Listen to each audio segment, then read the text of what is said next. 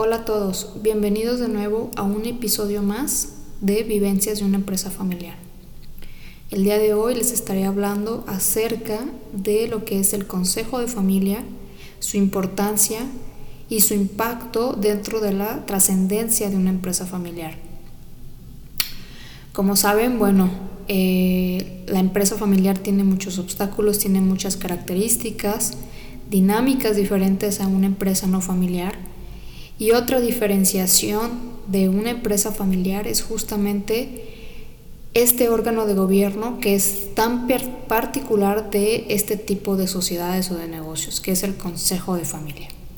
El Consejo de Familia lo vamos a poder encontrar al 100% muy seguramente dentro de empresas familiares que se convirtieron en familias empresarias, es decir, que se institucionalizaron, que inclusive tienen años dentro del mercado que han pasado de generación en generación y el consejo de familia ha sido una clave dentro de esa trascendencia y dentro de esa continuidad en la empresa familiar. Entonces es muy probable que si tú ubicas alguna empresa familiar que tiene muchos años y que está en la tercera, cuarta, subsecuente generación, es muy seguro que tengan un consejo de familia. El Consejo de Familia básicamente es el órgano de gobierno propio de la familia. ¿sí? Así como tenemos órganos de gobierno de la, de la empresa y de los accionistas, eh, también tenemos un órgano de gobierno que representa a la familia. Para los accionistas sabemos que es la Asamblea General de Accionistas, para la empresa sabemos que es el Consejo de Administración y en este Consejo de Familia bueno, es donde básicamente se van a articular formalmente de una manera más organizada los derechos e intereses de los miembros de la familia en relación con su negocio y con su patrimonio. Al inicio, cuando estamos en una etapa primaria o, de, o inicial de la empresa familiar, los miembros de ese consejo de familia pues van a ser generalmente papá, mamá e hijos. Pero conforme va creciendo la familia y obviamente va pasando el tiempo y van surgiendo nuevas ramas familiares, el consejo de familia se va integrando por un representante de cada rama familiar, es decir, es cuando ya hablamos de una sociedad de hermanos o un consorcio de primos.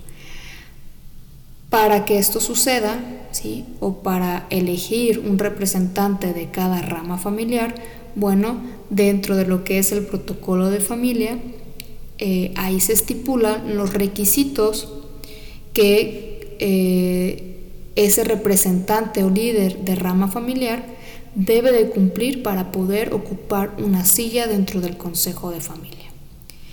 Pero antes de irnos más a detalle en cuanto a quienes lo integran, los roles, de cada uno de ellos en cuanto presidente, secretario dentro del Consejo de Familia, me gustaría platicarles qué es lo que qué es el Consejo de Familia, cuáles son sus funciones y también qué temas se ven dentro de ese órgano de gobierno. Bien, el Consejo de Familia, como ya lo mencionamos, es ese órgano de gobierno donde se reúne la familia para tomar decisiones respecto a su patrimonio, a su empresa, a la propia familia y tiene varias funciones. Uno de ellos es básicamente clarificar los roles, los derechos y responsabilidades de cada uno de los miembros de la familia. En mis primeros episodios de este podcast hablaba mucho de la confusión de roles y cómo esa confusión de roles causa, puede causar conflictos dentro de la empresa familiar. O en el consejo de familia justamente nos puede ayudar a esa clarificación de roles eh, en cuanto a responsabilidades y derechos. ¿sí? También nos va a ayudar a hacer un vínculo entre lo que es la familia y el consejo de administración o la dirección de empresa. Es decir, dentro del consejo de familia se pueden tomar decisiones como eh, de carácter empresarial que después de si hay un consejo de administración dentro de esa empresa familiar, ese consejo de administración acata las indicaciones del Consejo de Familia. Es importante recordar que en muchas ocasiones el Consejo de Familia funge como un espejo de la Asamblea de Accionistas. ¿sí? Decíamos que en las primeras etapas de la empresa familiar muchas veces es papá, mamá e hijos, ¿no? Y en ocasiones ellos mismos también tienen acciones dentro de la empresa. Por lo tanto, también eh, forman la asamblea de accionistas. Entonces, es un espejo. Vamos a decir que el consejo de familia y la asamblea en muchas ocasiones es el mismo. Entonces, por lo tanto, decisiones que se toman eh, en ese consejo familiar también son acatadas por el consejo de administración. Otro, otro, final, otro fin primordial del consejo de familia es asegurar y buscar el, crecer el patrimonio familiar. ¿Sí? Un, uno de las eh, actividades de este órgano de gobierno es cómo cuidamos el, el patrimonio actual y cómo lo hacemos crecer, en qué nuevos negocios podemos invertir, cómo nos podemos diversificar, ¿sí? Eh, con quién nos podemos aliar, o si los hijos traen nuevas ideas de negocio para acrecentar ese patrimonio y que es muy común que las nuevas generaciones traigan nuevos emprendimientos al negocio familiar, bueno, es dentro del consejo de familia donde se decide en dónde poner esa inversión, en dónde trabajar, poner a trabajar ese dinero de la familia, cómo acrecentar el patrimonio y si deciden apoyar esos emprendimientos, ya sea que los traigan los propios miembros de la familia, los hijos o las nuevas generaciones, o que decidan aliarse, hacerse socios de alguna otra empresa donde quisieran participar como accionistas. Justamente para eso ahí también se puede formar un comité de inversiones, donde en ese comité de inversiones el consejo de familia eh, se apoya para tomar una mejor decisión. Y ese comité de inversiones no está necesariamente formado solo por miembros de la familia, sino que ahí está conformado por financieros, por especialistas en cuanto a inversiones y apoyan a evaluar los nuevos proyectos de inversión que pudieran tener la familia. Y esto hace que la familia tenga una mejor una, tome una mejor decisión y mayor y sustentada de mejor manera en relación con esa inversión, ese nuevo negocio que van a emprender. Y bueno, también otras funciones como promover la comunicación, resolver conflictos entre, dentro de los miembros de la familia.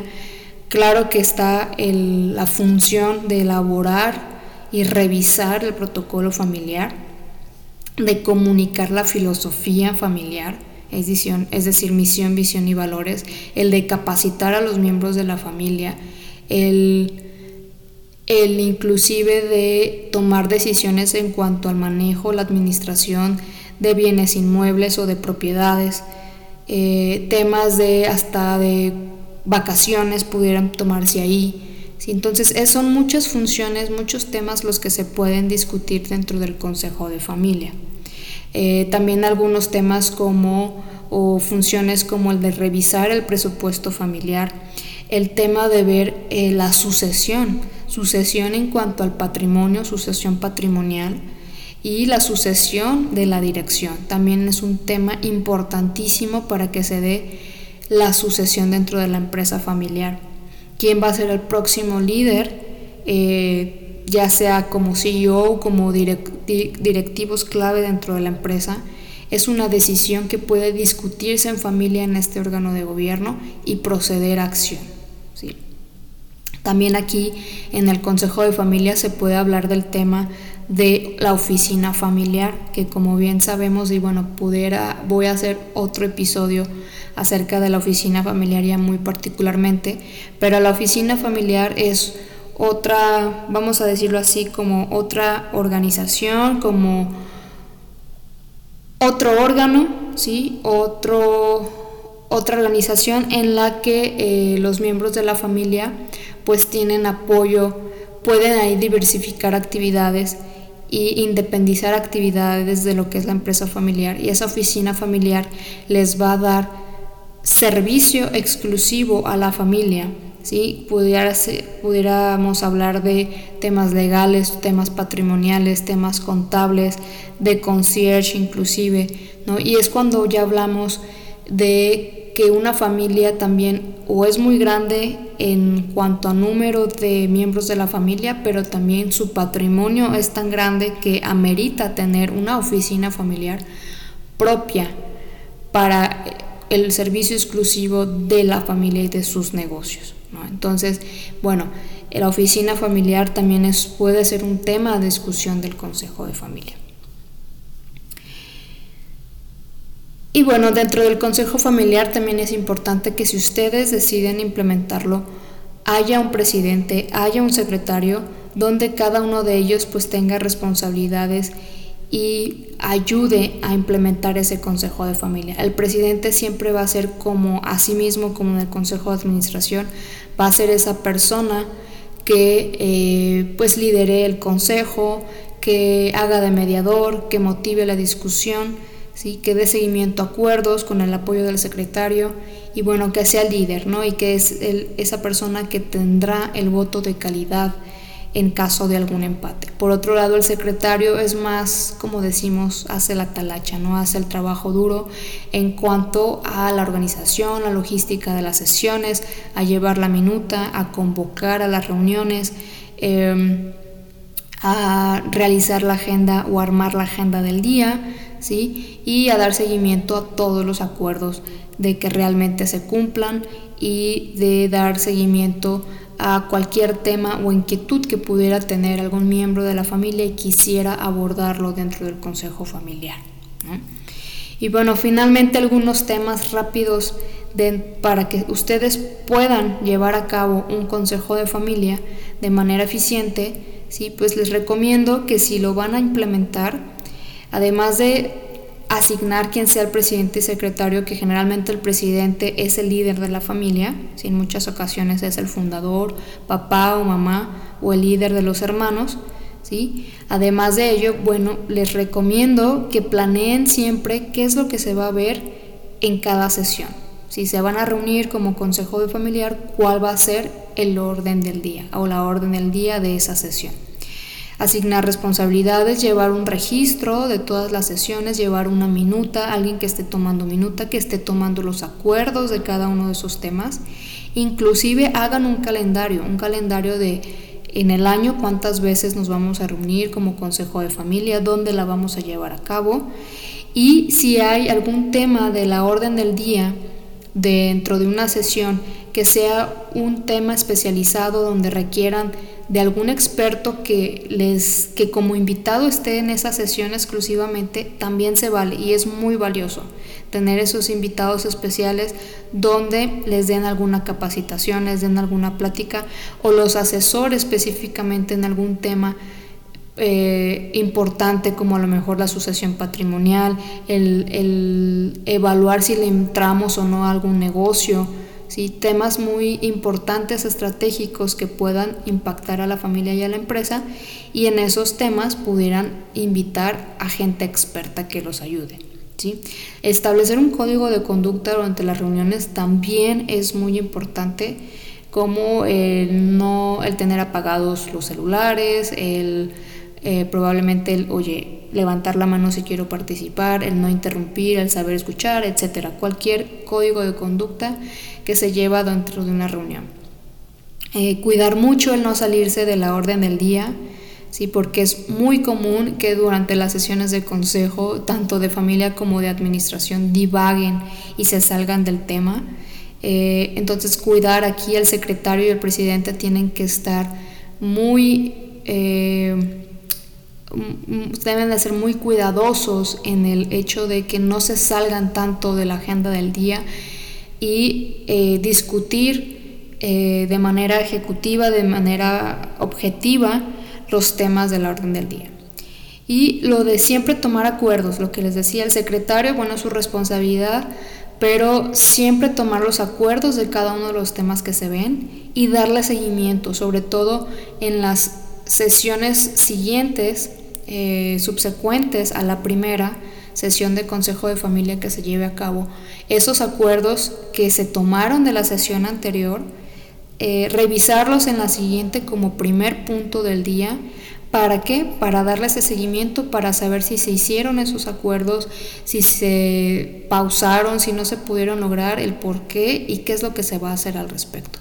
Entonces, un consejo de familia que no lleva una minuta, que no lleva un seguimiento de acuerdos, ¿sí? que no asigna responsabilidades, es muy probable que ese consejo de familia pues no se lleve a cabo o no sea exitoso, que a lo mejor nada más hagan una o dos sesiones al inicio y que después ya no lo realicen. ¿no? Entonces también es muy importante que le den seguimiento y compromiso sobre todo si van a iniciar con el consejo de familia, que se comprometan a realizar sus juntas, sus sesiones de consejo, a darle la importancia y sobre todo, bueno, el, el estar convencidos que el consejo de familia realmente es una herramienta que a toda empresa familiar les va a ayudar, los va a administrar de una, de una manera diferente, les va a dar otra visión y sin duda es el, órgano, es el órgano de gobierno clave para la trascendencia